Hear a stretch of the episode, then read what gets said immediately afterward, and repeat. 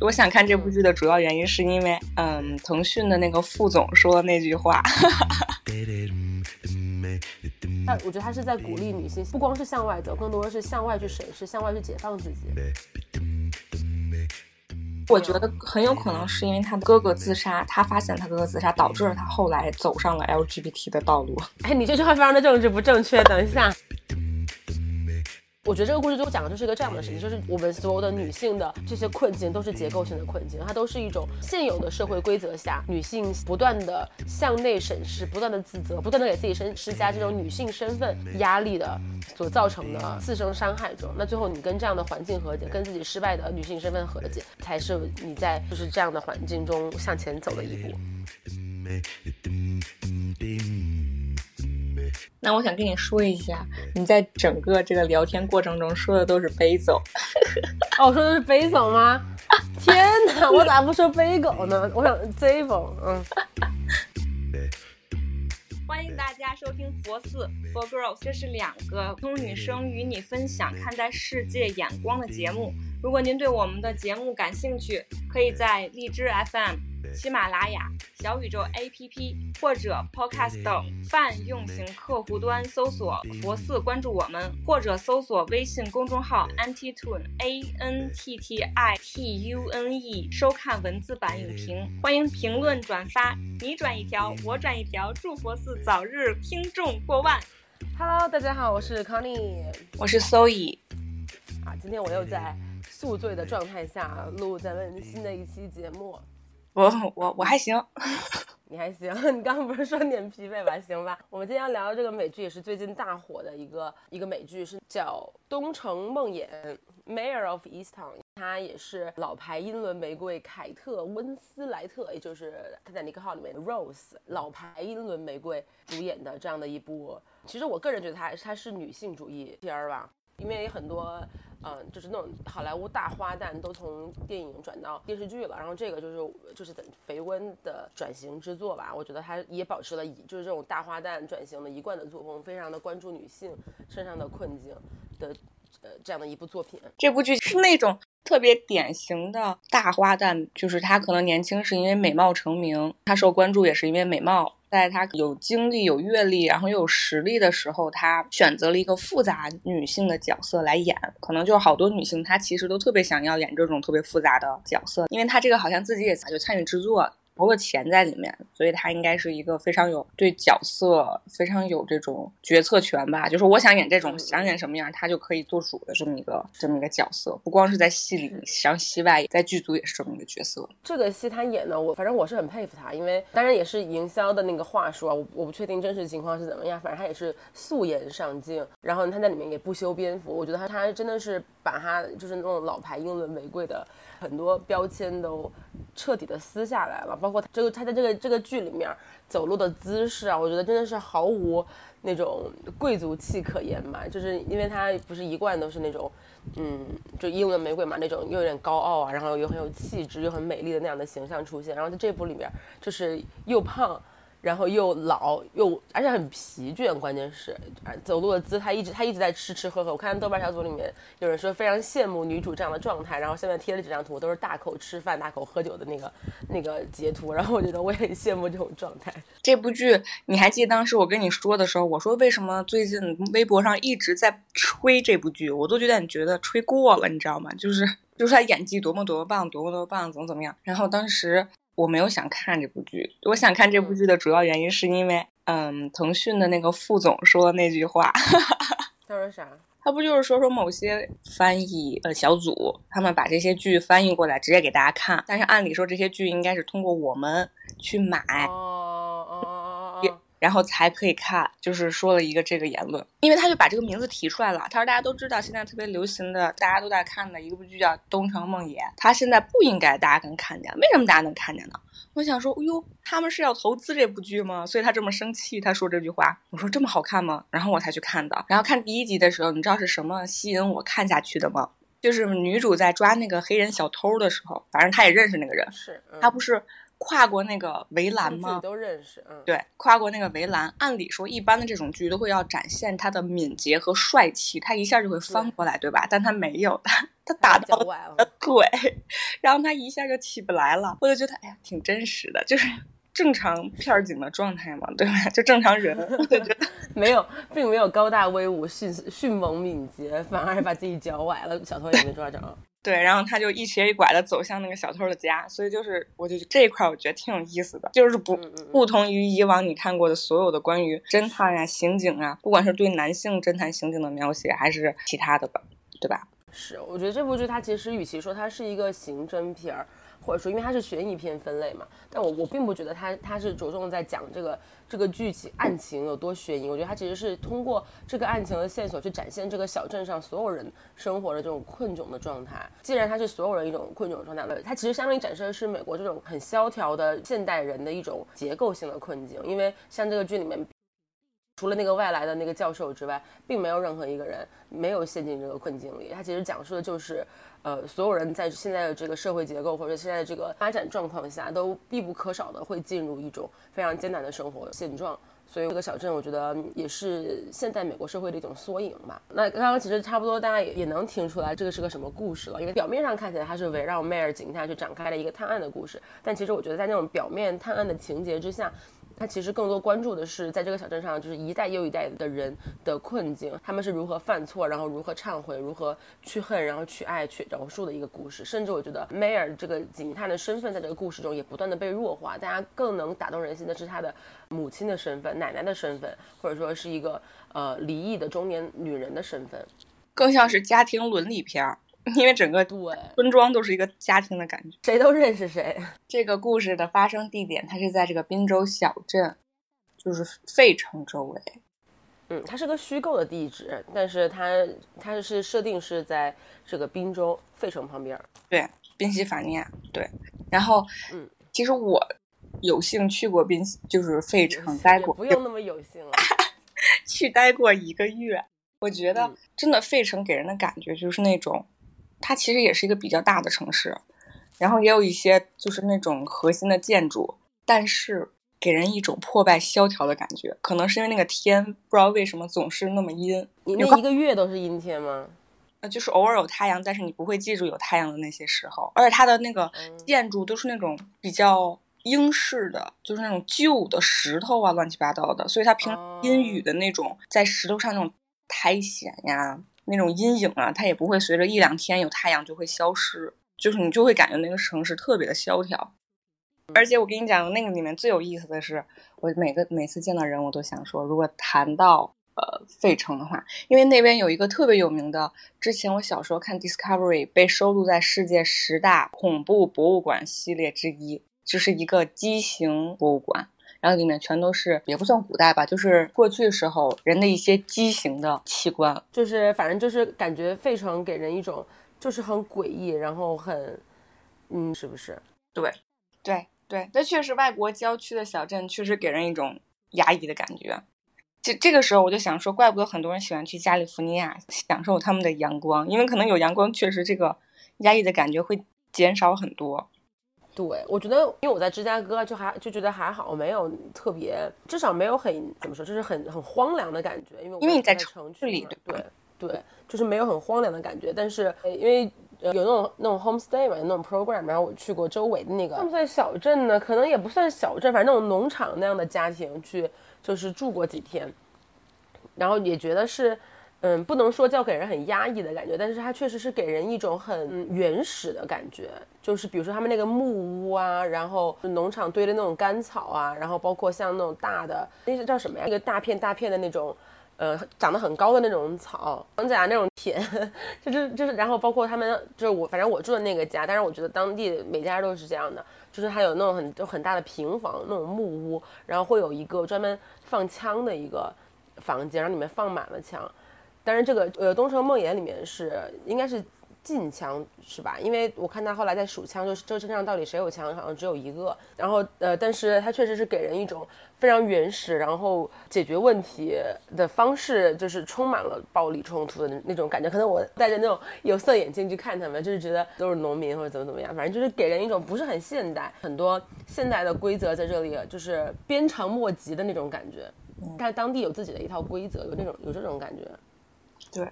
嗯，确实，东城莫言这个导演，因为他导演是克雷格卓贝嘛，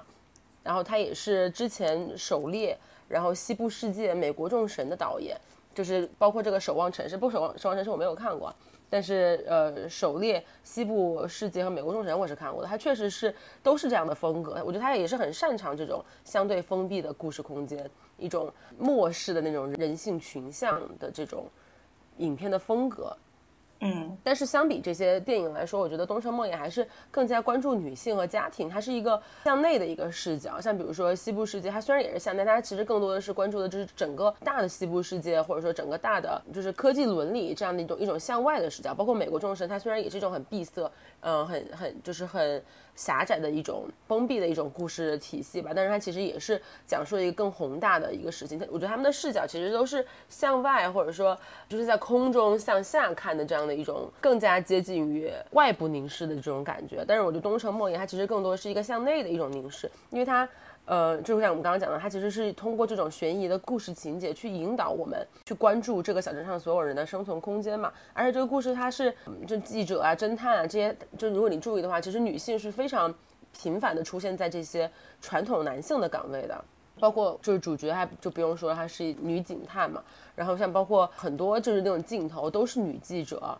然后像这个故事的核心也是，就是都是围绕着母亲这样的身份，或者说奶奶、妈妈、姐姐这样的身份去讲述的这样的一个故事，包括女儿这样。而且它的，嗯，就是它不是通过那种反转去引人入胜，其实反而是，呃，利用一种就是人人的这种，特别是女性角色的内心挣扎去体现出这个故事最核心，或者说最能够抓住人的一些。情节吧，我想引用一下我的豆瓣女神 Enlightening，她的一段影评，我觉得她讲的非常的好，就是我也觉得非常跟我也有很很很强的共鸣。她是这么说，她说《东城梦魇》是一部女性主义悬疑片，她对参与破案过程的人物的过往及其生活的世界予以怜悯的凝望，并着重展现女性，尤其是婚姻和家庭中的女性在这个过程中面临的结构性困境。我觉得这个说的非常的精准，就他他其实真的不是一个讲梅尔如何去断案的故事，他其实讲的真的是这些家庭，尤其是这些女性角色在这些家庭中是如何去面对自己的一些嗯，就结构性困境的。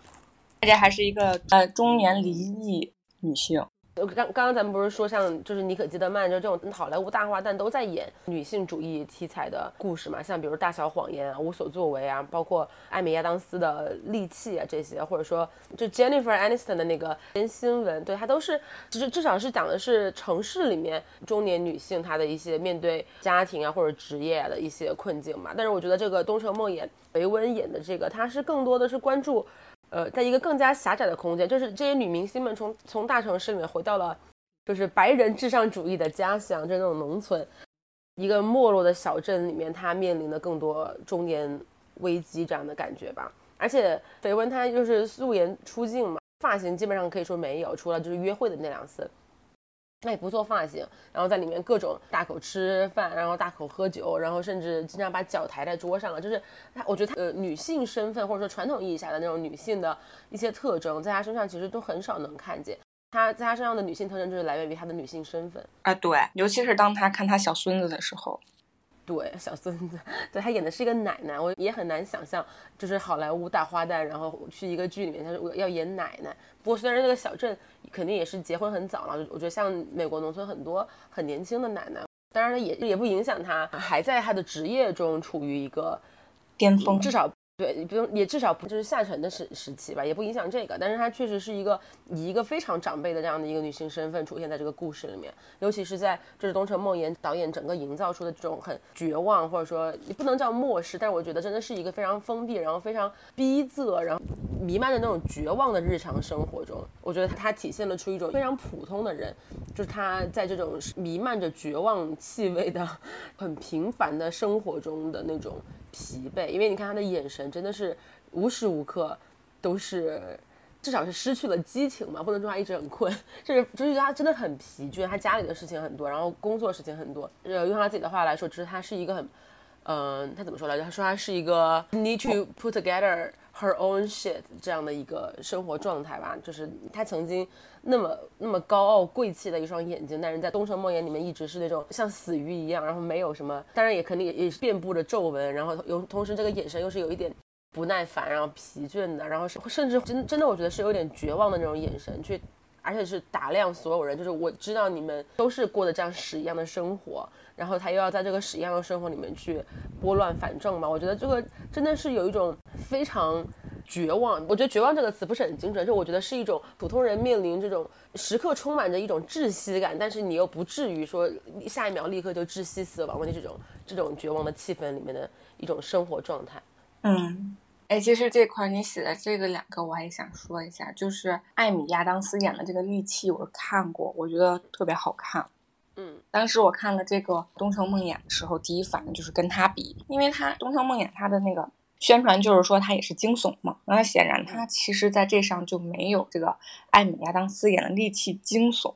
对吧？但是他们俩其实都讲了一个事儿，就是年轻的小女孩失踪或者死亡的这么一个故事。这两个就艾米亚当斯和这个凯特温斯莱特，他们俩都是女主，然后要去探究其中的究竟。我觉得你这块说的特别好的一点就是，艾米亚当斯虽然他作为一个这个镇里曾经的人，但是他其实已经抽离出来了，他只是回到这个镇里，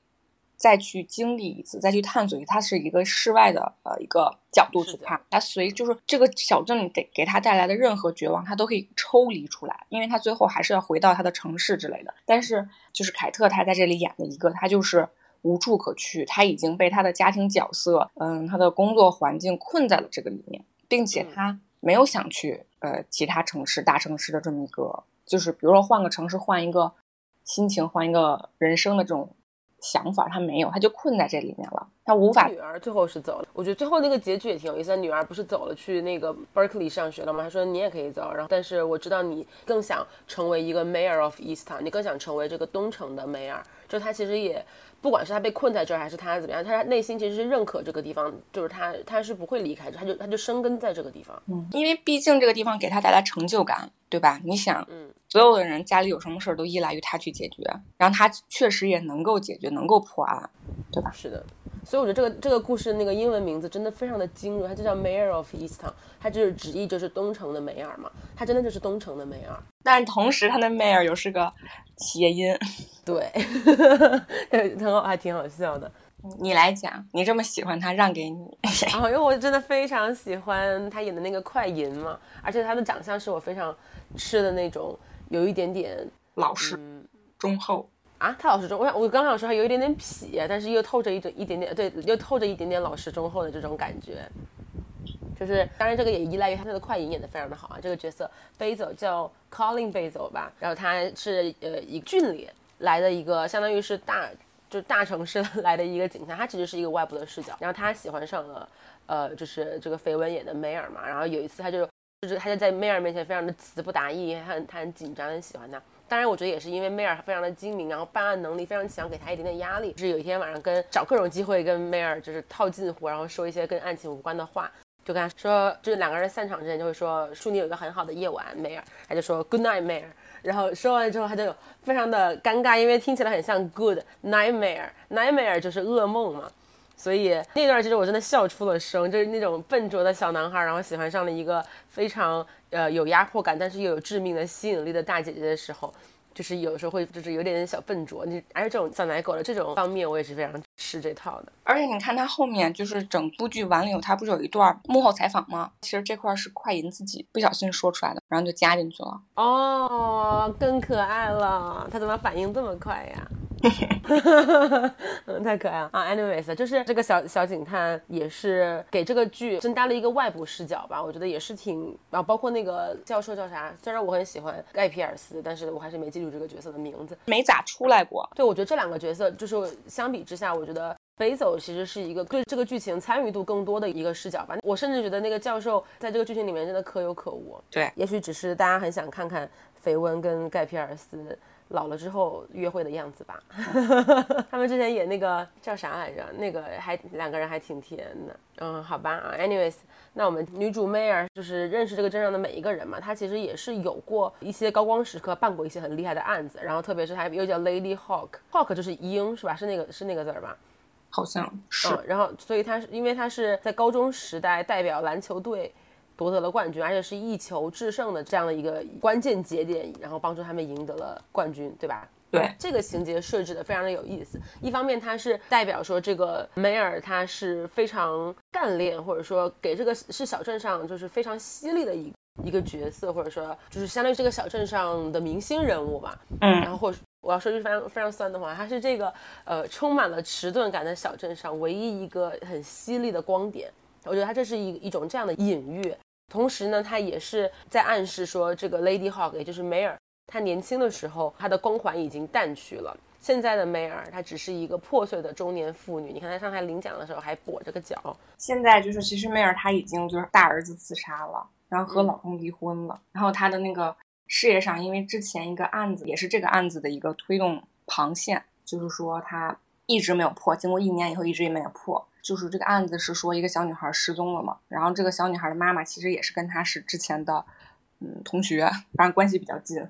然后就一直在那边一起去领奖嘛，都是篮球队的，嗯。然后他还有一个另一个孩子是个女儿，然后当年是说他这个儿子是在他这个剧开始的两年前在楼上自杀了，然后留下自己的一个嗑药的女友和女友生的一个两岁的孩子，然后这就让他在四十出头当上了奶奶。其实这个四十出头还是有年纪出现的年龄是吗？好像是。然后说他。就是第一集刚出来的时候，不是他要去给他孙子买那个小乌龟的鱼缸，然后呢，他就说我要给我的孙子买。当时我震惊了。对，当时我以为他在开玩笑，就是他觉得老板太烦了，一直不给他推荐价格适中的这么一个产品，他生气他才这么说的。然后结果真的是，然后他的妹儿的母亲，因为他就是个这个孙子的原因，所以就住到他们家来，然后帮助他照顾这个小孩子。啊，并且，并且她的前夫在她的后院买了一套新房，而且她的前夫还打算要结婚了。所以说，梅尔这个女主相当于就活在这个所有家庭矛盾的中心。对，就是你刚刚就你讲的这些，我就普通人，如果发生在我身上，我估真的我我觉得我都要崩溃了。所以我觉得她真的是一个非常破碎的人。首先，儿子。自杀对于母亲来说是非常大的一个打击，她会觉得自己是一个失败的母亲，不仅在失去儿子的悲痛中挣扎，她同时还在深深的自责中挣扎。另外一个，她的前夫还在她的家后院跟她的新欢买了套房。其实我觉得大家的那个举手投足之间，其实都有点在埋怨她的意思，至少是非常支持她的前夫去，就是拥有新生活。因为我觉得这句话一说出来，就是明里暗里就会有一种，嗯，跟你在一起生活真的非常的。呃，窒息，然后现在有了新的人，我觉得他这样对他来说是非常好的事情，就至至少是有这样的一种感情感觉在里边。是的，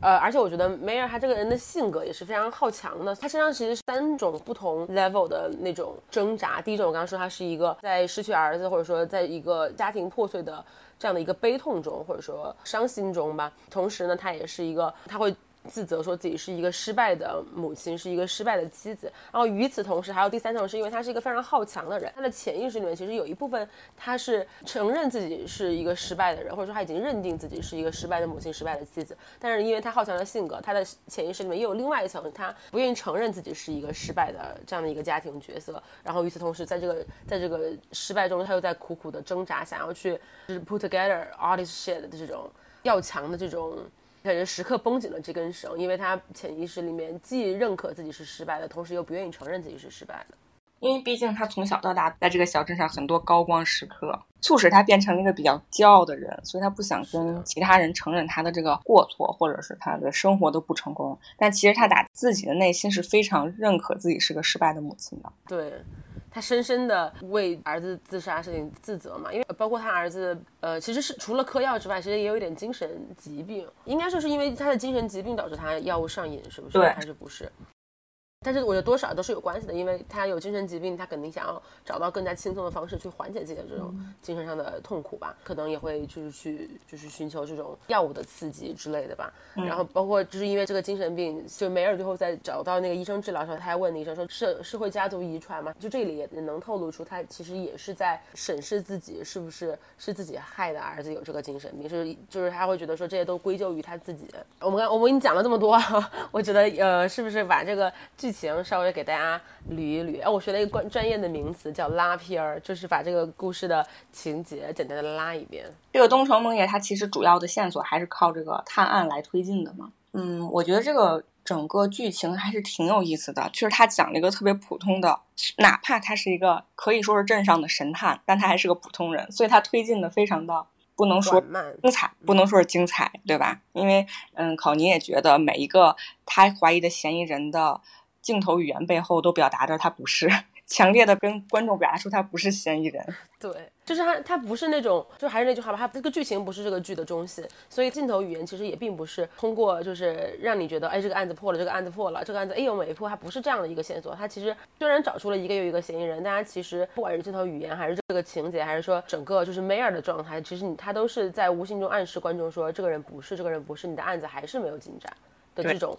很让人窒息的这种很绝望的感觉。对，然后本剧的一开始就出现了一个受害者，就是一个十七岁的单亲母亲，叫做艾琳。这个艾琳她有一些呃特别复杂的背景，有一个家暴的父亲，早逝的母亲，然后她谈恋爱，然后又变成了未婚先孕，然后同时又有一些年轻人都有的臭毛病，比如说药物上瘾。这个小镇上每个家庭的下一代都多少有点问题，我感觉所有人都药物上瘾，尤其是女儿们。故事一开始，她一出来，她已经和她的男友变成了前男友和前女友的关系了。然后，但是他们有一个小孩儿，这个小孩儿他耳朵有问题，需要赶紧治疗，就治疗就没事了。但是他需要三千美金的治疗费。然后男方表示，因为他们都是高中生嘛，没有什么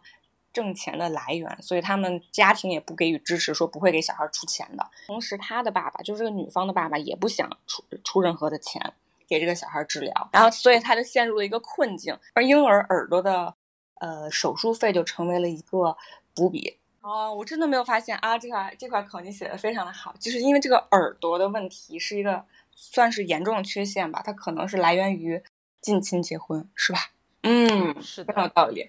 这个艾琳她的身份也是非常复杂，她是十七岁的一个一个未婚妈妈，就是相当于她同时是一个母亲，同时也是一个女儿。其实他成长过程中是没有母亲参与的，因为他只有爸爸嘛，就是缺少母亲这个角色。那特别是，然后他爸爸又有点酗酒，有点家暴。其实他是一个非常缺爱的这样的一个女儿的形象。但与此同时，她又是一个妈妈，所以她又想给儿子很多的很多的爱，她就会，她就陷入了这样的一个，也是一种结构性困境。因为在这个小镇上，其实这是一个，就是很多家庭都会多少都会有一点的这种情况，这种缺爱的情况。且是像这个镇上年轻的人，他们都有那种小团体。他就因为种种原因，特尤其是他的他的男前男友，我觉得他他们好像是因为就是他他前男友不想生这个孩子，但是但是他他把生孩子生下来了，或者至少他前男友不想负责，不想养这个孩子，他们才分手了。应该嗯，或者他前男友就是不爱他。因为大家对他的那个态度也能看出来，就是他不是很合群。除了他的好朋友 Jessie 之外，他其实也没有什么朋友，所以他真的是一个非常孤立无援的这样的一个状况，非常非常的就是弱势的这样的一个地位。然后他他为了给儿子很多的爱，他只能去就是寻求，比如说就是出卖自己的身体去筹这笔钱。嗯，然后然后这个然后刚刚讲到这个。呃，这个耳朵手术啊，它其实也是一个伏笔嘛。它有，但剧透警告，就它有可能是因为这个耳朵缺陷，有可能来源于乱伦，就是因为孩子的生父是，呃，他的近亲嘛。然后它也有可能是来源于他的那种滥用药物，他也他不是也药物上瘾嘛。我为什么觉得这是个结构性的缺陷？因为他这是他的这个困境是他无法去避开的，就是从一开始他就陷在这个困境中，这个困境引发了新的困境。所以它是一个就是必然的悲剧。那包括最后他死了，我怎么突然忘了他是被谁杀的了？我看这个剧，我甚至没有关注谁是真凶，真的。嗯，好，那那我继续讲，我来给你讲，带我回忆一下。对对对。然后这个艾琳呢，为什么会被杀？首先是因为她分手了嘛，然后她想找一个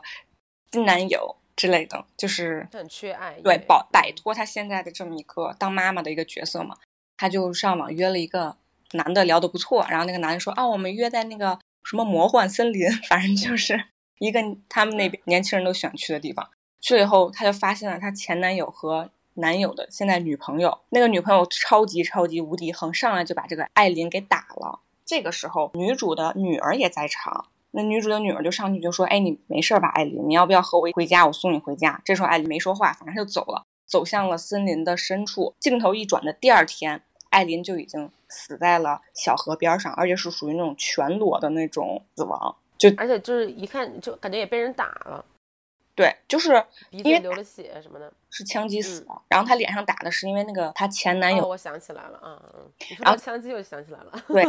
导致了艾琳这个尸体上面有很多人犯罪的痕迹，一时间不好看，她到底是被谁杀的。然后，但是唯一可以确定的是，不是被强奸杀害的。这样镜头一转就到了女主，女主一看，那你们前天晚上去了这种青少年聚集的地方，肯定要首先查的就是当时在场的。很有可能有犯罪动机的前男友和前男友的现女友，对吧？然后就开始就开始询问他们。那这个时候前男友其实他说的是啊，我们当天晚上就回家睡觉啦，没有我们什么事儿啊，就把这个当时对艾琳大打出手的前男友的女友给关了，因为他有这个犯罪动机嘛，而且他在众目睽睽之下殴打了这个艾琳，就把他关起来了。而且这个时候要说的是，就是女主梅尔她在这个里面有一点自己的小心思。就是其实他可能也知道不是这个这个女性杀害的艾琳，他没有那个呃能力把她拖到那个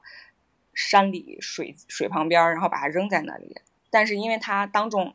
侮辱了、殴打了艾琳，所以给他一点小惩罚，把他关到了这个局子里，让他冷静冷静，类似于这样子。因为说他脾气太差了之类的。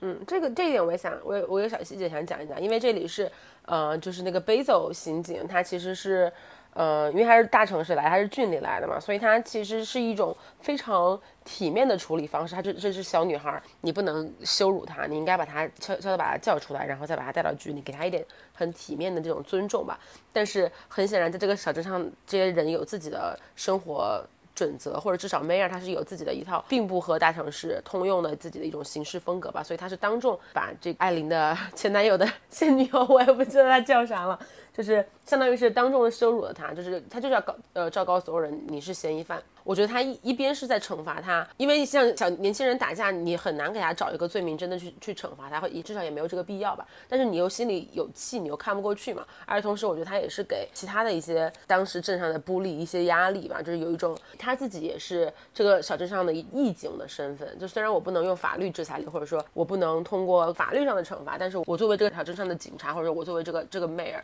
我是会有自己的一套惩治你的办法的。这种在彰显他自己就是那种 voluntary 的。正义感的一种感觉在里面，侠女，伸张正义，哪怕他的那种正义的行事风格跟咱们所谓的那种大城市或者说现代的通用准则是呃不相通的，就是他心里其实是有自己的在这个世界里面行走的一个路的。然后呢，这个时候就来到了第二个线索，这个艾琳的好朋友 Jessica 啊，他就跟这个 m a y e r 说，说我有一个特别明确的消息。艾琳的前男友不是这个孩子的亲生父亲，而且他还说：“我觉得这个亲生父亲是谁呢？是你的前夫。”梅尔当时非常生气，因为他觉得他前天晚上刚问过他自己的前夫说：“哎，你认不认识这个艾琳？他可能是你的学生。”然后呢，那个前夫还说：“嗯，他曾经我是给他上过数学课，但是我们俩没有任何的交流。当时梅尔是相信他的。”结果扭脸一过来说：“哎，他们俩不仅有过性关系，而且还有了一个孩子，对吧？”然后就去质问他的前夫，他前夫就说：“啊，我是帮助他买过几次婴儿用品，因为我觉得他太可怜了，但是没有什么实质上的。但就在剧情到这儿的时候，也展示了他一些冲动。”他有点不允许自己被背叛的感觉，所以他当时要强嘛。对他当时去质问他的前夫的时候，其实是走的非常不正规的路线。按理说，他要是觉得他前夫是嫌疑犯的话，他应该直接第二天通知他去警局去录笔录。但是他没有，他直接先冲去质问，就这有点是解决自己家庭内部内部就冲突的一个解决方式，先去问，然后导致他前夫在他的那个现女友面前就是感觉特别不做好。第一就是他可能是个嫌疑人，第二是他的前妻就过来闹事之类的。对，而且是他还有跟未成年少女发生发生性关系的的嫌疑。这里其实也是我像我刚刚说的，就是说的所有的现代规则在这个小镇是不适用的，他们有自己的一套处理事情的方式。而且与此同时，因为他们谁都认识所有人嘛，所以不是说这个事情就是对错那么简单，就是是和不是那么简单，因为他们背后总是有非常深的那种家庭或者裙带关系。所以它是一个非常复杂的生态系统。我觉得这个点我特别想说，就是一直在被强调说西方社会是一个法治社会，他们有自己的这种法治流程，什么都会按照那个走。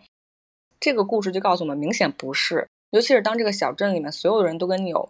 非常近的关系的时候，你是不可能完全按照法律程序走的，你是必然要就是走这种情绪上的解决办法。你也无法不情绪化吧，因为确实所有的人你都认识，你都知道他们的跟你多少有点关系。就比如说设身处地的想，如果你是一个警察，然后现在你的这男朋友有点嫌疑，你肯定不会非常冷静的去说申请什么逮捕令，你肯定当面你就说你他妈昨天干什么去了，是不是？你现在跟他吵一架，对，不能避免的。然后这个时候就来到了第三个线索，这个线索之前故事里也给了一个镜头，就是这个教会的新来的执事，他把艾琳的一个。特别有标志性的自行车，因为是粉色的，然后扔在了山里、水里面、河里，嗯，这样子。这个时候大家就，反正我就开始怀疑，哎呀，是不是他，对吧？对他也有之前犯未成年人的前科。对，这个线索就又提供给到了迈尔，就说这个人为什么会来到你们这个教区，是因为之前他在之前那个教区被人投诉过，他有侵犯未成年人的这个前科，但是被教会给否认了。这个时候他就调到了这个小镇。然后又和艾琳有亲密的接触，然后他就去问这个执事嘛，但是这个执事给出的回答是非常正面的，就是我们作为一个信耶稣的教徒，我们愿意给到这种弱势群体一些帮助，对吧？他愿意联系我，我就帮助他，这个非常正面的回复。这个执事他的那个同事也是绝了，我真是 我看到会特别想打他，就是他他什么都不知道，他什么都往外说，因为那个同事是 Mayor 的表弟，哦，是他表弟呀，哦，那 make sense 了，我没看到这一点。觉得他真的绝了，就是人家那么痛苦，就是把他当成一个自己人在讲那些心里话，扭脸就就说出去了。对，哎，你不觉得这块也人性就是这样子的？因为梅尔和他走得更近，而这个执事是一个刚调到这个镇上的人。是对，那个时候是因为执事被打了嘛？因为那个时候已。把他的这个丑闻给传出去了。镇上的小青年说不要靠近他，因为我妈跟我说了，说他有他是个变态，嗯，变态之类的。然后就有人就是给他扔东西往他脸上，这样非常不尊重他。然后这个时候他就非常痛苦的回到了家。然后梅尔这个表弟问他说到底怎么回事？然后他这个时候就是有点救赎啊、忏悔啊，就跟这个梅尔的弟弟说，其实艾琳的这个死跟我没有关系。但是呢，因为当时他给我打电话需要我，然后我就去。开车去载他，这个时候我让他回家的时候，他又不回，有因为有人给他打电话说约在一个什么公园见面，艾琳就走了，后来就死了，但是他自行车留在我车上，然后这样让我洗不清嫌疑。然后这个时候，梅尔的表弟就问他：“那你是受害？那你是那个犯罪者吗？” 然后这个时候，只是说：“如果我说我不是，你相信吗？”他说：“我相信。”他是不是我相信？结果第二天扭脸就把他给送到警局了，说就是他杀了艾琳。我当时觉得真绝了，这同事。因为他和梅尔的更近嘛，原来是原来是表弟哈，那 make sense。对，这个时候这个执事就被抓了，因为他非常有嫌疑嘛，相当于他是就所知的最后一个接触受害者的人。然后线索就来到了第四个线索，Jessica 又提供了一个线索，就是呃，艾琳为了给自己的儿子治病，有自己的一个卖淫网站，但是他并是最后并没有去真的接客，但是他也不知道，反正就是这么一一个线索。这个时候梅尔的切入点就是问当地的拉皮条的。显然和他也是好朋友，一个线人的感觉。然后就问他说：“你周围的认识的小女生有没有过这种经历？”然后就有一个小女孩就出现了，她就说：“啊，我最近有这个经历。”我在一个什么绿色的 van 上面，就是本身供服务的，结果呢，一上来就要勒死我之类的，但是他侥幸逃出来了，对吧？所以他提供了很多犯罪人的画像，就相当于就是把这个案情往前推了一大步，让我也以为也快要结束了，这个案情就要破了。但这个时候，就这个节点，就让我们看出来当地嗯年轻少女援交卖淫是一个特别大的问题。就是所有的女生，她可能嗯，就是缺钱，也没有所有的女生吧。对，但这个所有女生听起来怎么那么像李佳琦呢？不知道为什么。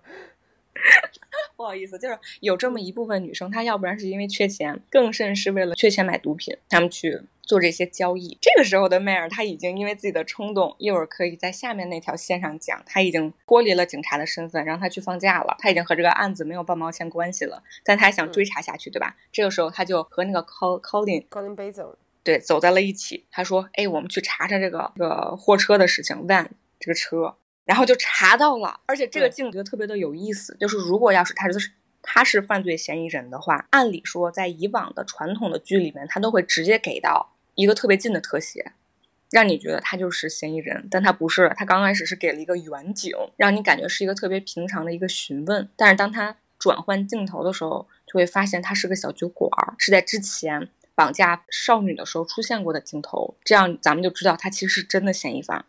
这块你要讲吗？因为等他进去的时候，他就发现了，其实里面是困着之前一直悬而未决的那个案件的失踪女性。就是因为咱们开始讲过，就是梅尔他身上其实是本来是挂着一个案子的，就是有一个身上有一个少女失踪了一年，那个案子一直没有破，所以他的母亲天天就在电视台或者说在就是公众场合就会指责这个小镇上警局的无能。那指责这个警局的无能，其实我觉得更多就是指责梅尔嘛，因为梅尔作为他们就是他们这个警局最锋利的一把剑的这样的一个警探的形象，这么锋利的这把剑为什么没有破我女儿的案子？其实这个矛头所有的矛头都是指向梅尔的，尽管他我们以上帝视角来说，一个地方有破不了的案，或者说一个警员有没办法。破掉的案子其实也很正常，但是就是因为他们在这个小镇是一个非常闭塞的空间，然后梅尔又作为一个非常干练的这样的一个警探形象深入人心，那你没有破我女儿的案子，其实成为了一个众矢之的。本身就是带着这样的一个困境出场的，然后同时又现在又有一个非常相似的受害人艾琳，就是也是那个年轻的那个少女，然后被害了，大家就会很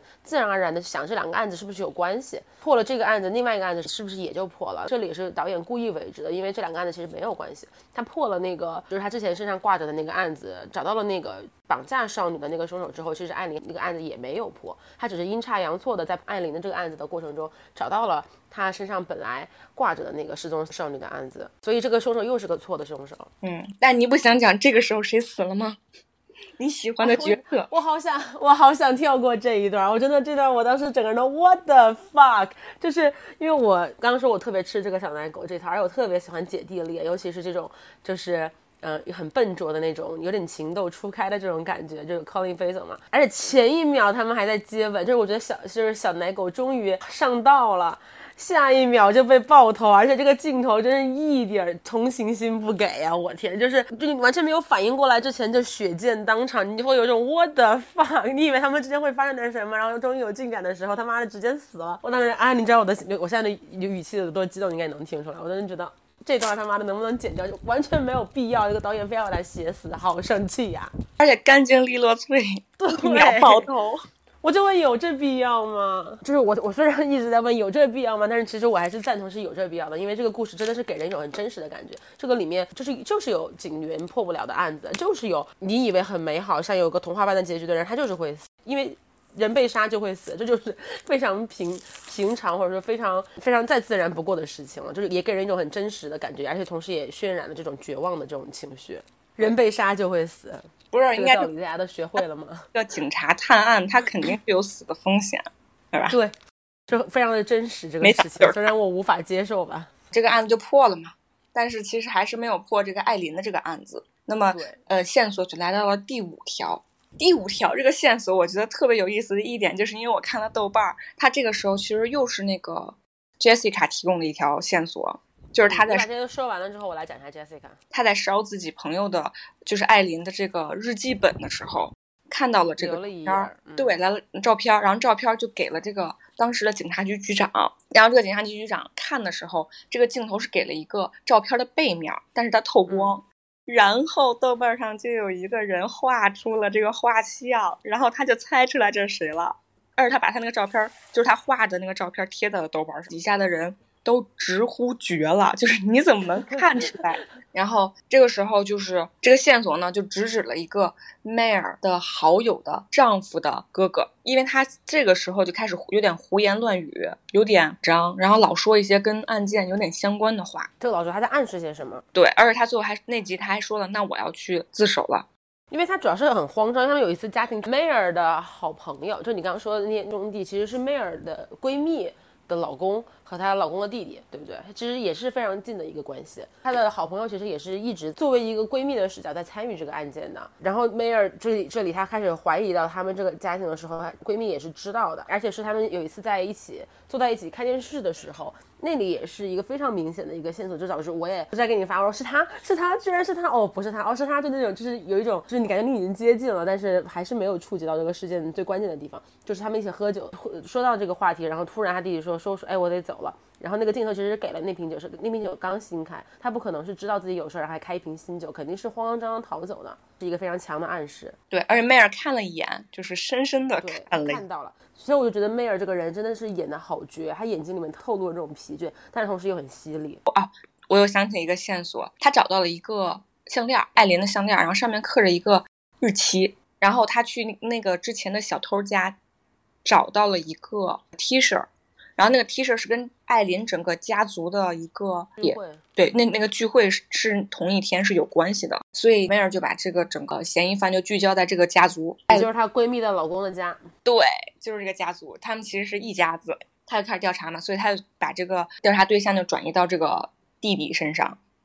但结果还不是，因为他去找这兄弟俩的时候，他们俩。他知道这俩兄弟俩要去钓鱼，然后他找当时看到的时候是好朋友的丈夫拿枪指着这个弟弟。你刚刚讲的是梅尔的视角，那其实作为观众的视角是一开始闺蜜的老公又出轨了，她闺蜜发现她的儿子儿子感觉好像心里有事儿，非常的难受，因为她老公之前是有出轨的经历嘛，她就去跟她问她儿子说说你爸是不是又出轨了？然后她儿子当时其实是承认了，所以他们就是相当于就闺蜜就跟她老公就掰了嘛，包括她闺蜜跟梅尔就哭诉说说哎呀这个狗男人还又出轨了，怎么会这样？怎么怎么？其实是很痛苦的这样一个形象，所以她老公就被赶走了，赶回到她她爸的家了。她爸也很很可爱的老头，说说我都一把年纪退休年纪了，我居然还要跟我的两个儿子住在一起。然后这其实也是按至少我之前没有注意吧，我觉得他这这句话说出来之后，呃，他弟弟的形象其实是更加负面的，因为至少他哥哥结了婚，只不过因为出轨了嘛，呃，然后他弟弟是一个 loser 的形象嘛，就这么一把年纪还住在爸他爸爸家。呃，然后然后之后他弟弟说他弟弟就醉醺醺的回来，然后又很就很生气，说说说对呀，我的生活是很糟糕，这个人的生活不是跟我一样糟糕吗？就因为他管不住他的老二。然后这个时候这句话你后来反过想，其实也是一个伏笔。但是我觉得这里有点莫名其妙，就是到这里为止都很正常，然后突然有一天他爸就难受，说说我看到你弟弟有一天浑身是血，在家里面洗衣服。那这个线索是非常关键的，但是同时他又出来的太晚了，而且出来的非常莫名其妙，不知道是我没有看懂还是。嗯，确实是这个情节设置上有有一点点，就我真的觉得有点仓促，这个线索出来的。那但是 anyways，这个线索出来之后，作为观众，其实你已经把嫌疑人锁定在这个就她闺蜜的老公这个家里，就兄兄弟俩了。梅尔是怎么知道的呀？我你快快帮我回忆一下。就是因为他看到了那个 T 恤啊，他知道了是他们这里面的人，找，然后问那个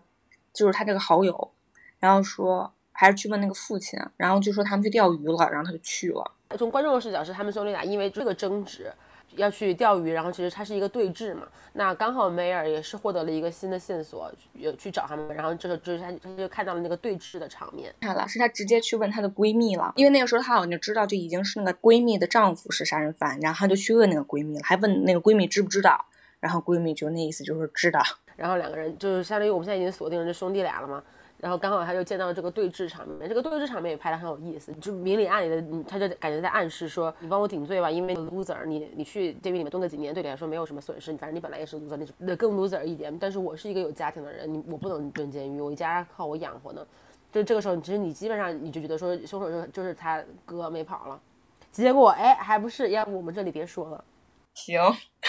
嗯。真正的凶手另有其人，但是，呃，到这里已经非常接近这个事情的核心了。就是我觉得用一个词来形容这个断案的过程，就是非常的 nasty，就是你永远无法用一个去追求真相的视角去解决这个案件。每次发现一个新线索，就会扯出一堆连带着更加 shitty 的事情。所以这已经说了无数遍，就是这个案情真的不重要，它最后牵扯出的。更多的这种家庭伦理，或者这个小镇上的一些平静的表面下的更多的那种深层的结构性的问题，才是这个故事的核心。再反过来想，这个 Jessica 这个人，那他是不是很妙呢？他无数次的给出错误的线索，把这个案情引导到引导偏。所以也挺有意思，因为咱们就是这个这个故事在梅尔没有看见的地方，他的 Jessica 跟艾琳的前男友很显然也是有点什么蝇营狗苟的关系，所以我觉得，我觉得这个事情虽然到最后这个案子破了，好像好像这个我们真相大白，大家。就是已经找到了这个事件的核心，但是有这个导演也在暗示说，其实这个背后还有更多的隐情。小镇上的青少年们他们在密谋什么，或者说这个背后是不是有更大的一个问题？他其实是给出了这样的一个暗示，但是并没有揭示的，就很像我们的现实生活，就是你永远只能看到冰山一角，其实有更多不能说肮脏吧，就是黑暗的事情，其实呃，是不为人知的，它在一个你不知道的世界里面正在发生着。回到了最开始，梅尔在破案的时候，应该是跟贝佐说的吧，说你说你不知道少女能有多可怕。刚开始我看这段的时候，看这个 Jessica，我特别着急，就是她应该是那种最接近艾琳的，她应该能说出很多线索，但她不说话，那种感觉，对吧？一开始你觉得她是为了保护她的朋友。对，看到最后，你觉得你不知道他在保护什么？说不定这背后还有更大的一个，就是 teenage 的一个一个什么大人们根本都不知道的事情，所以就觉得很妙。这个故事真的拍的非常的妙，就是一个新的线索，然后扯出一段新的谜团，然后但你以为你接近事情的核心的时候，其实你并没有，你又走岔了。就好像我刚刚说，你以为你找到这个凶手了，其实你你破的是另外一个案子，你还没找到凶手。包括我看最后一集，我不是一直在跟你说，我是他哦，原来是他哦，他呢还不是是另外一个人，就是真的是有一种这个屎一样的这个情况，什么时候能能结束？我感觉就是没完没了的这种新的一种 shitty situation，也可以看出这个小镇上的这个生存环境有多么的错综复杂。嗯，对，OK，那我们刚刚也说了，这个故事的情节，它其实。呃，不是这个这个故事的关键，它其实是通过这个故事情节展现出了这个小镇上面的错综复杂的这种生存环境和家庭关系。那我们就来讲一讲这个这个故事中最主要的两个家庭，一个就是梅尔的家庭，一个是她闺蜜的家庭，对吧？那我觉得梅尔，我们刚刚其实多少也已经讲了，我们可以展开来细细的讲一讲，因为梅尔的家庭是非常复杂，一个是他儿子有精神疾病，一个是马上儿子和他的女朋友都相当于药物上瘾。然后儿子因为药物上瘾需要钱嘛，所以他会像早，然后他他妈作为他们家里面一个非常干练或者说一个非常强悍的母亲形象，肯定是要去解决这个问题，但是很显然没有解决的很好。他儿子不停的在他身上抢钱，不断的药物上瘾，而且梅尔身份也很尴尬，因为他是个警察，然后他自己的儿子就是一个瘾君子，就是就是药物上瘾的这样的一个人。他自己他不仅是是一个失败的母亲，他也是一个失败的警察。因为因为后来梅尔他去安排去看了那个心理医生嘛，刚开始他其实非常抵触，因为他觉得心理医生没啥用。然后这个时候他就说了一个事情，但是他是从讨论他儿子的病情开始的。然后他的意思就是说，嗯，他的儿子从小就有一些问题，就是爱眨眼，就跟他其实现在孙子是一样的，所以他特别担心他孙子是一种遗传性的这种眨眼是表象嘛。然后内在就是说他儿子其实是有抑郁症。还是什么非常敏感，导致他的孩子从小就要吃药治疗。然后他一直觉得，其中有一个药物是非常容易产生药物依赖的，而且从小孩开始吃的话，虽然它一部分会治病，但另一部分的隐患就是会药物上瘾嘛。这个时候，他其实就和他的前夫产生了很大的，呃，从照顾孩子方面有很大的分歧嘛。然后后来他的孩子就是真的药物上瘾了。所以他一直觉得，首先这是他自己的错，因为他基因里可能带了一，因为他爸爸也是抑郁，对吧？自杀，所以他就觉得他可能是基因遗传。另一种就是他从小就没有坚定自己的决心，说不让他吃这个药，导致他的孩子滥用药品，然后药物上瘾。因为这个一滥用药品，他就有很多问题嘛，就是他的儿子病情没有治好，而且是在对他的仇恨当中，就是说老，因为后来就老提到他的儿子是恨他的，恨他的，然后在这个仇恨当中自杀了。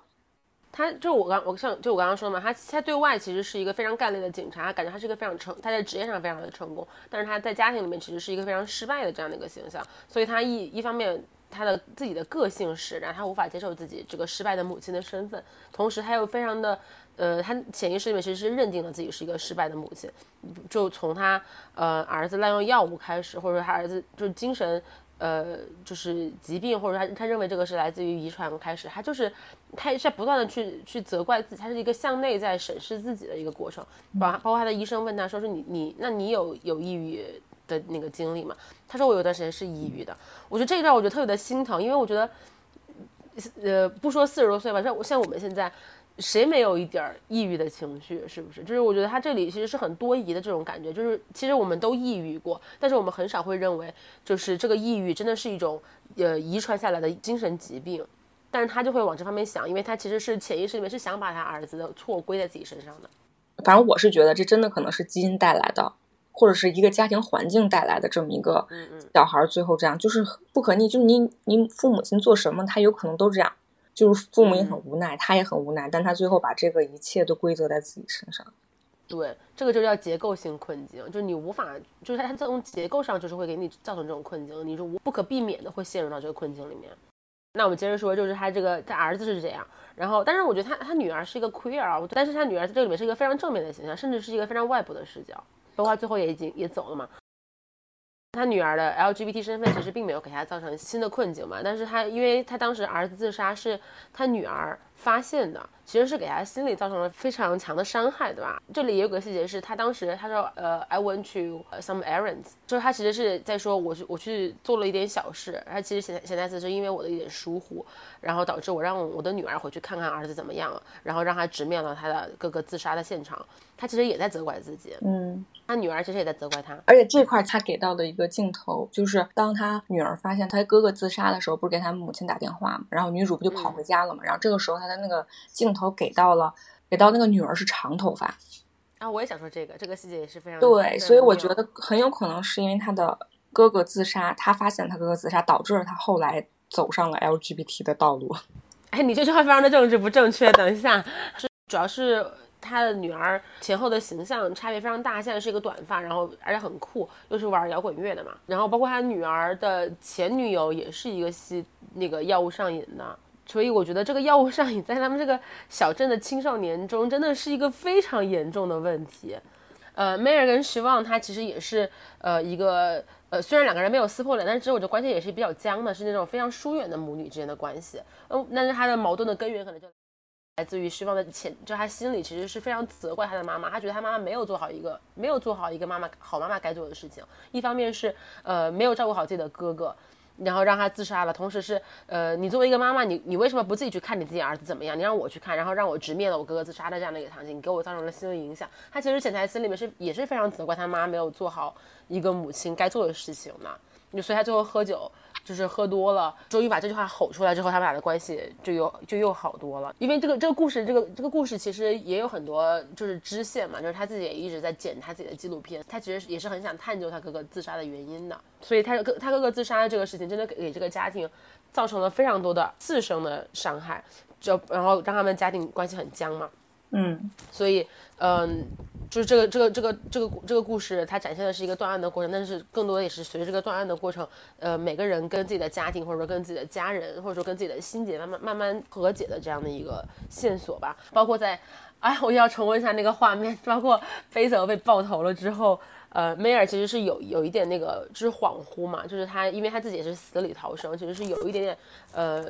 脑脑海中很多闪回的这样的一个情况。然后他当时想起了，因为他儿子来抢他的钱，其实那段应该是自杀前发生的，是不是？的那段记忆其实是出现了两次的。然后如果你仔细看，其实那两次是有微妙的差别的，都是他儿子哭着来抢他的钱，然后说我恨你，你是一个很失败的母亲，我恨你，都说了这句话。但是其实他他儿子的表情是非常不一样的。第一次真的是他，他第一次回忆起这段的时候，他儿子表情是非常就是厌恶，真的是在斥责他，就他就是在说你真的是一个非常失败的母亲。但但是这个也反映出梅尔心中的对自己的一种判决吧，他觉得自己是觉得他儿子真的是恨他的。但是他当他真的就是死里逃生，然后脑海中闪回，重新去回想这个记忆，当然就是他自己心里也已经也是一个慢慢心里在为治疗的过程中，重新想起这段的时候。其实他儿子的脸上当时是，其实是他说的是我恨你，但其实他想要表达是我恨我自己。他表情是痛苦的，就是很脆弱的那种。就是他虽然伤害的是梅尔，但他其实心里表达的是对不起妈妈。嗯，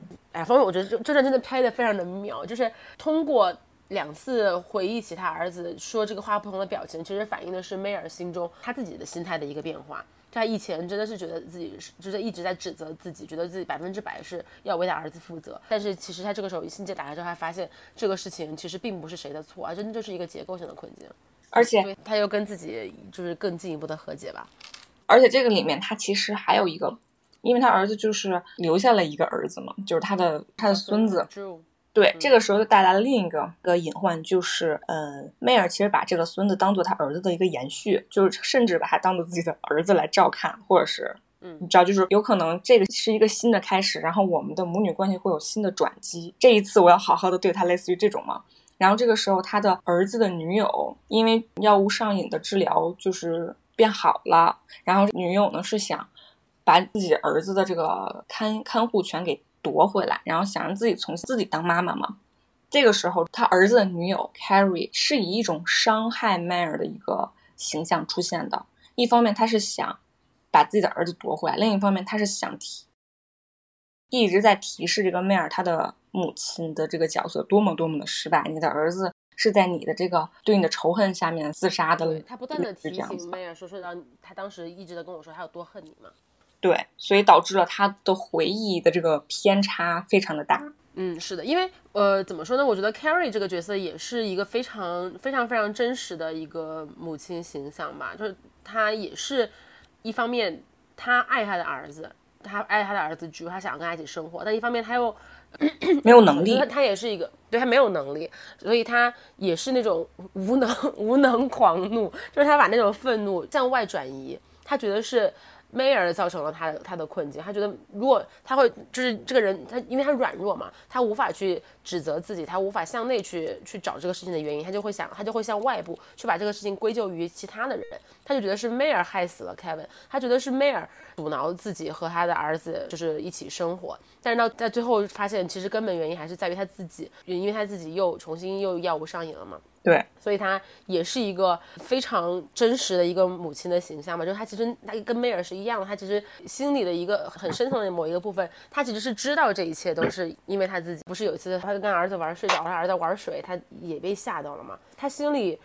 深深的知道她她也是一个不称职的母亲，但是她还是要把要向外部去转移嘛。那在这个故事的最后，她也是终于跟自己的这种执念和解了，当然也是通，也是跟她的婆婆就是梅尔和解了。她承认自己的软弱，承认自己需要帮助，承认自己是一个也不能说失败，她承认自己是一个失败的母亲。但是我觉得更重要的是，她跟梅尔都一样，她在承认自己是一个失败的母亲的同时，她也承认一个失败的母亲是一个是一个常态。就我觉得这个世界上没有一个完美的母亲，但就是母亲们总是在苛责自己，为什么我不是一个完美的母亲？那是因为完美的母亲根本就不存在。我觉得他其实展现的是更多是这样的母亲形象，因为大家知道这个故事里的所有的父亲都非常的糟糕，就跟我们现实生活中一样，很多很多男性在家庭中参与度其实是不够的，但他们很少去自责，去反省自己是不是一个失败的父亲，反而是为这个家庭付出了更多的这些女性，她还常常在反思自己是是不是一个失败的妻子，是不是一个失败的母亲。那这个故事的最后的结局也告诉我们，这个世界上没有失败的母亲，或者说人人都是失败的母亲，因为这里面所有的母亲也确实有失败的点。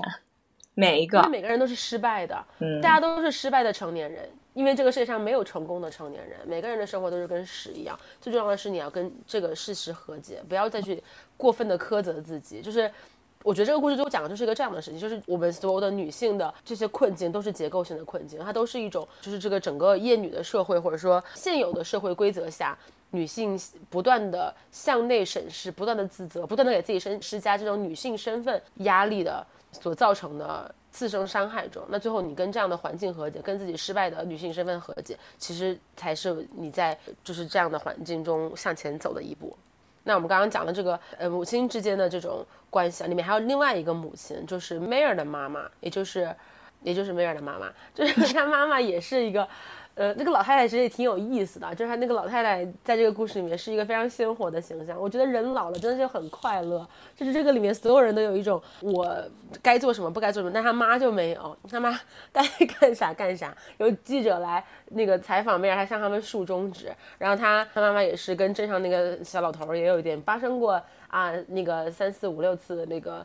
出轨，对，就是他妈是一个非常快乐、非常自由的老太太。那但是你，但是这个故事的最后，这个老太太也跟梅尔承认说，我我对你其实不好，我我我对你太严格了。这里其实你也能够看出，他妈妈也是在梅尔的成长过程中，也是在不断的自我反省的。的这样的一个状态中，不断的去去反思自己是不是一个成功的母亲，或者说自己是不是一个成功的妻子。那后来也是因为梅尔心结解开了之后，他也坦诚的跟他妈说破了，因为因为就手手指弄破了，然后他就梅尔的妈妈就给他包起来了嘛。梅尔这时候他只因为他是一个更加开放的一个就是心态了，他就去问他妈说说我小时候把手弄破了，你让我自己去弄，你都不管我。就通过这个事情，他其实也是表现出他跟他母亲的关系现在是一个更开放、更有韧性的一个状态了。那他妈这个时候就终于承认。说，呃，其实我对你的严格是来源于我不喜欢你爸爸，呃，我不喜欢你爸爸的同时，我还一直在指责我自己没有把你爸爸变成我喜欢的样子。那这个话透露说，他妈妈也是不断在反省自己是不是一个成功的妻子。所以，所以其实你也可以看出，梅尔的妈妈她也是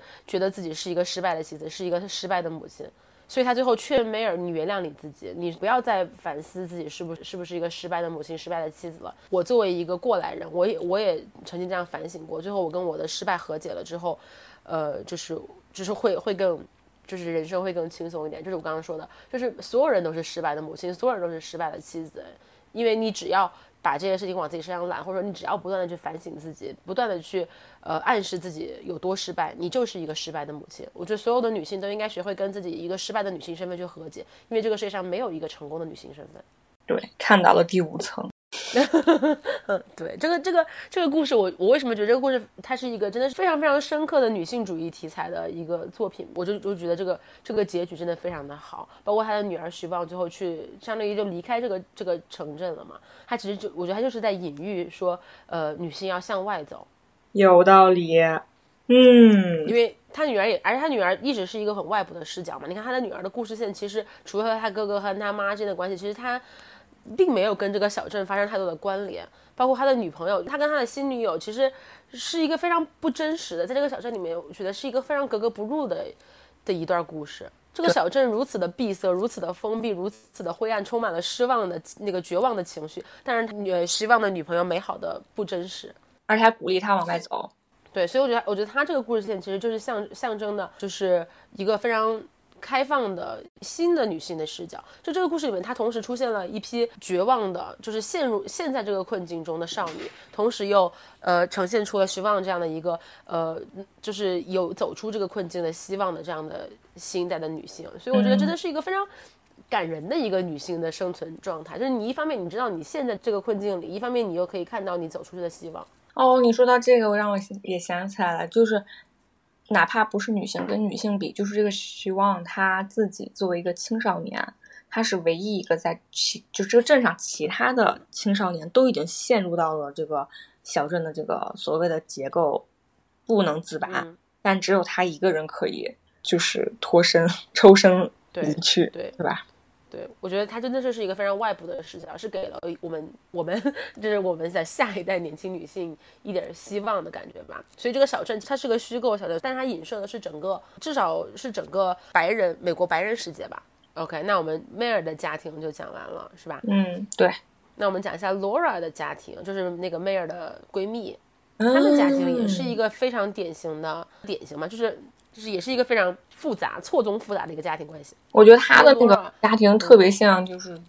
小中产阶级白人，有点像，对吧？像他们家庭是一个矛盾更加集中的 白人，呃，就是家庭传统家庭嘛。因为因为如果说梅尔他们家庭女性的那个地位或者女性的力量是更强的，那在 Laura 家里面，很显然男性的这个就是角色是更是更强的。因为他 Laura 作为一个妻子，她其实是一个比较软弱的形象。嗯。你看，老公出轨了，她也原谅他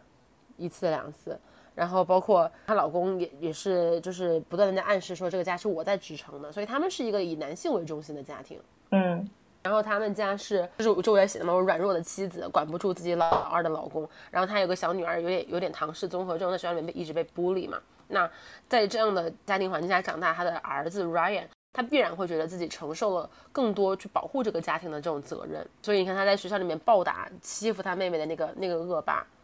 其实也和他做的另外一些事情相互呼应。我感觉已经已经没有办法不剧透了，剧透都看完了。对，因为都看完了，都看完了。这个故事也不断的给我们暗示，像梅尔也一直在问他的妹妹嘛，说学校有没有人欺负你啊？然后妹妹都说没有，大家都对我特别好，但其实并不是这样的。我们后来看到学校里面，其实大家都很过分，就直接就把他的餐盘打破。那从通过他哥哥就是 Ryan 的那个表情，你也能看出来，其实 Ryan 之前一直是处于一个非常隐忍的状态。但他那一次他暴起了，他就把那个狠狠的把那个那个那个玻璃打了一顿。其实就跟他在家庭里面的情况也非常的类似。他看到了他妈妈的软弱，看到了他爸爸，他就他心里其实是非常责怪他爸爸的。但是同时他又作为一个呃没有长大的就是未成年人，他什么也没办法做，他只能把这个这个愤怒，因为因为我觉得他的愤怒其实是对他的家庭的，他是对他妈妈的愤怒，对他爸爸的愤怒，但是主要对他爸爸愤怒啊。但他无法去向内去解决这个愤怒，他只能向外去找 Aaron 去教训 Aaron。因为 Aaron 是一个很显然是一个更弱势的形象，他觉得自己可以去，就是他肯定要处理这处理 Aaron 肯定比处理他爸妈更简单。对，而且是按你说应该是姐弟的关系，关系更近，对吧？所以更平等，所以他会觉得就像小孩打架一样，弟弟可以去找姐姐打个架，你知道这种感觉？对，是的，是的。而且你看 Laura 也是一样的，她怪 Mayor 把这个事情戳破了，他觉得她的家庭破碎都是因为 Mayor 破案，同时他怪她老公。当然，其实背后她也是在怪自己，你看他最后抱着梅尔哭的时候，他其实我觉得也是一种跟自己一个失败的女性身份和解的一个过程。他最后跟梅尔和解，其实也是跟自己和解，因为这就是他的生活。就是我刚刚说，他他跟自己失败的女性身份和解了，因为这个世界上所有人都是失败的女性。嗯嗯，然后老公 John，John 的那个原生家庭也是非常的复杂，因为他弟弟 Billy 是个 loser。然后他的另外一个弟弟 Kenny 就是 Aaron 的爸爸，他又是一个酗酒加家暴的这样的一个形象。然后这个家庭非常的，他也非常的复杂。他作为他们家唯一一个看起来还挺成功的一个人，怎么说，就是也有一种很膨胀的感觉。就你可以看出这个他在这个家里的话语权肯定是很高的。那他会去跟他的弟弟的女儿就是乱伦出轨，我觉得也是在暗示说他一个男性的的权利吧，或者说就是他他不是因为管不住老二才出轨，他是因为自己在这个家庭里面地位很高，他的权力很大，所以他必然会出轨。只不过只不过刚好碰上了他非常缺爱的侄女，就是没人管得了。没人能约束得了他。对他，因为你看，Aaron 他也是一个非常缺爱的形象。你看他在网上聊两句，那个男的他就他就跟他出去了。就是这个小镇上谁都认识谁，Brandon 没有任何人听过，他自己不觉得奇怪嘛？但他还反正选择那么轻易的相信了一个陌生的男人。嗯，然后中了他前男友现女友的计，然后被欺辱，最后也只能非常就是落荒而逃，狼狈的逃走，也没有办法去解决。就他也是一个，他是一个非常软弱，他这个家庭里或者他在这个这个镇上，他是一个非常底层的一个形象。然后遇到了他们家食物链上层的他的舅舅，是舅舅吧？叔叔，大伯。嗯。他也肯定是必然，他会就心中产生那种畸形的依恋也好，爱慕也好，我觉得也是一个一定程度上必然会发生的事情。对他和他的大伯彻夜聊天，这个是就整个故事看下来，我觉得就像就像梅尔跟贝走跟贝走，不是我怎么不说贝狗呢？就跟梅尔梅尔跟那个 Zebo 说过的那句话，就是在这个镇上，就是因为大家都所有人其实生活都是都是一团糟，所以你一旦做了一点好事，被人家记住之后，其实是更惨的，因为你就抬高了这个板儿，大家都会期待你真的是一个这样就是伪光正或者这样一个非常强的人，但其实我们所有人都是一个失都是失败的。因为但你跟所有人一样糟糕，你只不过碰巧做了点好事，然后从此以后大家都期待你是一个好人，但其实你就是跟大家一样糟糕。嗯，那我想跟你说一下，你在整个这个聊天过程中说的都是背走。哦，我说的是背走吗？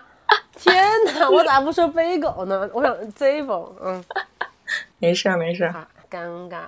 但是 anyways 吧，我觉得就是这个故事真的是一个让人觉得非常真诚的的女性主义作品。看完这个剧，跟我看《那不勒斯四部曲》的感受很像。我觉得它真的是把女性所面临的那种身份困境非常细致、非常细腻，同时又非常真诚的把它解构，然后展现出来，是一个非常，嗯，就是一个非常真诚的作品。对。确实有它好看之处，只是不是说它好看在了探案、侦查、逻辑推理上面。是的，它其实它的呃刑侦或者说悬疑元素。就是显很显然是在它的女性主义这个色彩之下的，对。而这个伊斯坦它是个它是个虚拟的的地方嘛，它其实就像就像一个巨大的现代社会的一个缩影。就是你看，呃，上一代人 上一代人已经把这个地方搞得乱七八糟了，然后下一代年轻一代，他就是带着这个乱七八糟的的情况。出生的，他必然活在这个我们反复提到这个结构性的困境里，但同时他又又有一定的通过自己的努力可以走出去的希望嘛？我觉得它也是一种巨大的在暗示我们现代社会。有道理，那你关，那你确实看这看的很喜欢，就是。嗯，还是那句话，我我觉得他非常的真诚，他就是把一种呼之欲出的真相，然后真的给你揉碎了、掰开了，然后展现出来，跟你去就是去沟通、去分享的这样的一个过程。因为讲到了那个母亲形象，我想我想聊聊碎片里面，哎，我书哪去了？就是因为他这个里面不断的出现了一些，呃，就是母亲形象，然后尤其是不断的在处理母女之间的关系，让我想起了碎片里面。嗯，其实也不是碎片里面，就是那个费兰特在他的另外一本书叫《凡人的爱》里面呈现的一种母女关系。凡人的爱我没有看啊，但是我看他那个呃，看这个碎片，他不是就讲了很多碎片的爱里面的创作，对创作思路啊什么的，其实也能看出来，它也是一个讲母女关系的。而且凡人的爱，他也解释了这个名字，我觉得也很有意思，因为他就说，呃，母亲跟女儿之间，它也是一种有一定的竞争关系，但是与此同时，更多的是就是你在童年的时候，你们是竞争关系，你在竞争。另外一个男人的爱，然后随着你慢慢长大，他会成为你的一个目标，然后你再长大点，他会成为你想要粉碎的一个一个东西。再往长大点，你就开始跟你的母亲和解，因为你也成为了一个母亲。之类的。我觉得她就是一个，也是一个非常向内的完整的女性的一个成长视角吧。然后我很想分享一段，她讲她她如何去发现她妈妈身上的女性，是因为就会有一种你妈妈不是一个女性，她只是你妈妈的这种感觉。但是后来慢慢发现，你妈妈其实也是一个女性，是一个活生生的人，她身上也有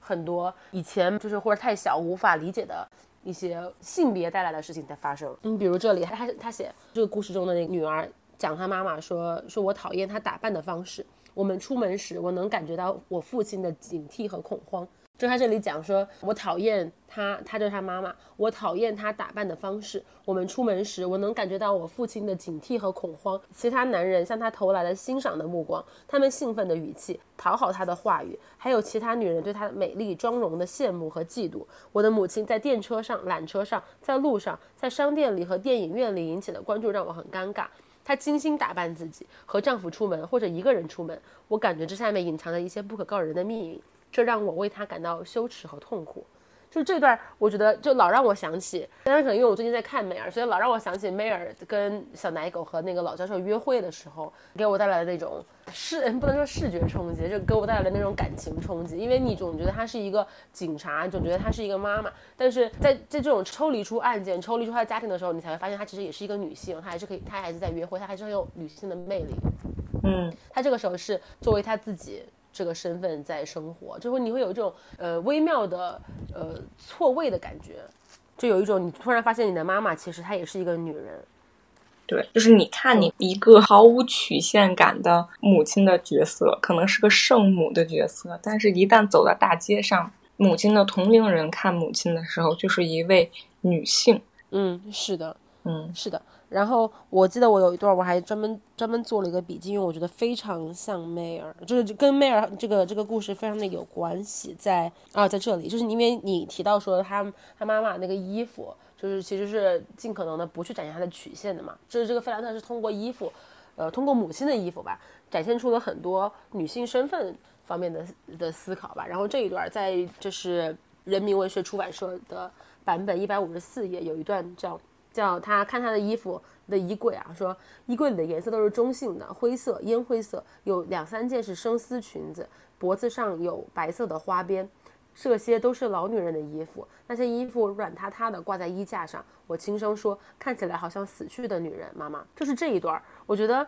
一方面它非常的妙，它通过一个衣服来展现这个女人、这个女性的生存状态，但是一方面它又有一种的暗示，说这个女性失去了性。吸引力之后，他就好像死了一样。其实我这我不是很赞同他的这种思维方式，但是我不得不承认，这就是现代社会中很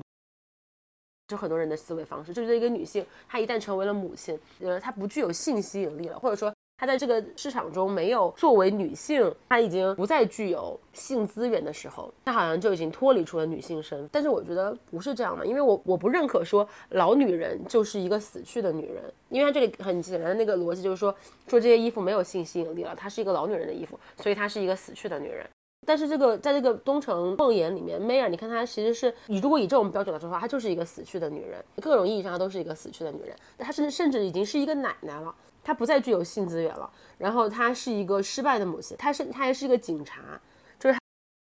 在很多人的眼里，她其实不再具有性吸引力了。但是这个故事，它就是要排除她，她可以一边作为一个传统意义上不具有性吸引力的女性，但同时她又具有如此致命的吸引力，导致不管年轻的还是老的都很喜欢她。你能 get 到我在说什么吗？就这种真的是这种很非常微妙的这种错位的感觉，让我觉得非常的喜欢。就是一方面，你觉得这个人。她是一个奶奶，她是一个失败的母亲，她是一个失败的警察。但是与此同时，她的这种破碎的情感或者破碎的这种这种形象，又给你一种很强的吸引力。当然，因为她是绯闻，因为她因为她是凯特·温斯莱特，所以你觉得这非常的理所应当。但是你如果说这个人他他不是老去的英伦玫瑰，他还具有这样的性吸引力吗？我觉得他也是有的，只不过在我们生活中总是潜意识的觉得说。这个女性一旦进入了家庭，她不再具有性资源了，她就她就不再具有这种就是这种恋爱的女性身份了。嗯，但其实不是这样的，就是你不然也有很多，就是就是你你一旦把你的母亲抽离出女性身份的话，你会会发现她真的是一个很很有吸引力的人，对吧？只不过我们我们主动把她困在一个母亲的身份里面，没有发现她的这一面。我对你这一段念的这一段，嗯，我的理解是，是这个母亲她没有了性吸引力。而是社会让他迫使他去买这些衣服，把他的性吸引力隐藏起来。对，迫使他把这个吸引力隐藏起来，所以导致我们看到的她可能是一个死去的女人，就是是一个被动的状态，在各种就是你可以和你妈妈交流当中，你可能都能体现到，她会说：“哎呀，这是小年轻穿的衣服，这已经不是我们穿的了。”就是总会有这么一些印象，让他们迫使他们去选择一些更加保守、更加隐藏自己是的，这些女性特征的衣服。对对对，但其实他们是有的。这些东西是永远存在的，对吧？是的，是的。我觉得这个这个就是包括碎片，它其实就在讲这样的一个故事。对，就这个碎片其实就在讲这个作者对于这个事情的思考，就是他觉得就是女性一旦进入了家庭之后，好像就是这个社会或者他自己就会迫使他自己把嗯，就是很具有女性魅力的这一面隐藏起来，因为就是这个社会迫使迫使他进入一个没有性资源的这样的一个身份里面，让他成为一个母亲，成为一个妻子。然后她被封闭在这样的一个非常非常非常狭窄的家庭环境中，她就她只能是一个被困住的一个女性。但是，一旦你呃离开这个家庭向外走的话，你会发现这个女性其实她身上有很多特色。你不光是一个，就是这个女性女性身份不光只是说你是一个母亲，你是一个妻子，更多的就是你作为一个女性去活着，你同样对于，呃，就是。教授和 那个什么年轻的小刑警也还是具有，呃，就是吸引力的。就是他，我觉得他是在鼓励女性，不光是向外走，更多的是向外去审视，向外去解放自己。对这部剧，对吧？这部剧是这部剧，嗯，对。而且这个剧就是也很妙，因为这个里面你先看到了梅尔是一个很破碎的人，那最后他就就你不能说他支棱起来了，因为他还是很破碎的一个情况，他的困境没有得到任何的。呃，明显的改改变，但是他确实是，呃，当他跟破碎的自己和解了之后，你会觉得他这个人是更有韧性的。你就你会，你之前会觉得他这个人很紧绷，但是他在呃碎的彻彻底底之后，你反而觉得他放松了，其实是更有弹性的一个角色，就是更有弹性的一个梅尔站起来了。嗯，而且我觉得这把这这其中里面有一点也是他女儿走出去了，就相当于他的一个延续，他的一部分走出去了。对吧？是因为他是特别希望他的女儿走出去了，不要再回来，对吧？我觉得很多作品都很喜欢拍这种小镇，呃，小镇人走出去的故事。但是很显然，《东城梦魇》是不一样的，因为我昨天刚好去看了那个天堂电影院。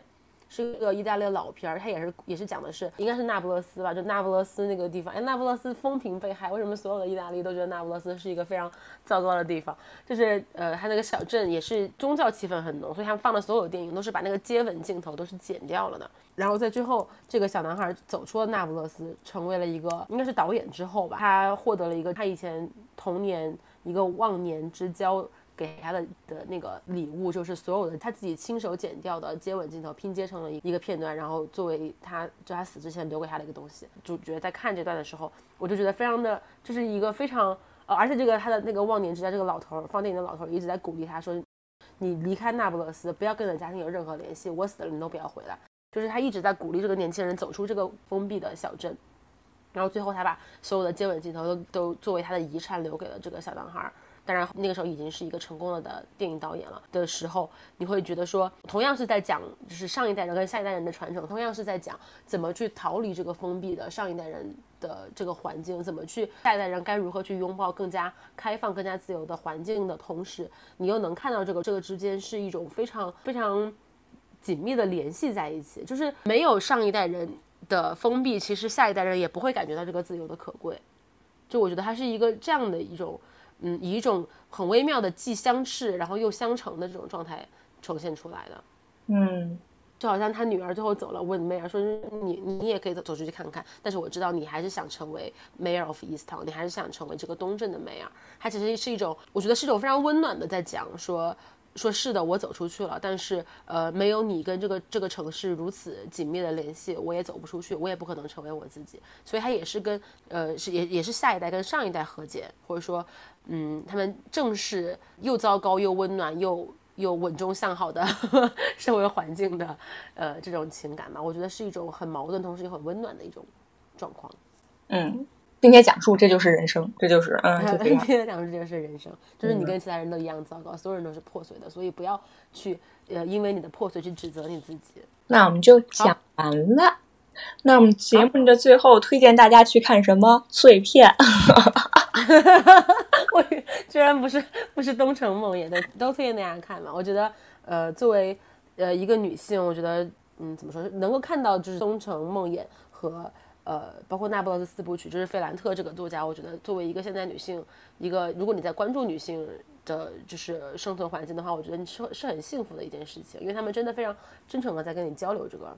这个女性所的生存环境。嗯，这个话题没错。嗯，感谢您的收听与陪伴。如果你对我们的节目感兴趣，您还可以在荔枝 APP、荔枝播客、喜马拉雅或者小宇宙 APP、Podcast 等泛用型客户端搜索“博四”，收听我们的更多节目。你也可以关注微信公众号 Antitune A N T T I T U N E，回复电影名收看文字版影评。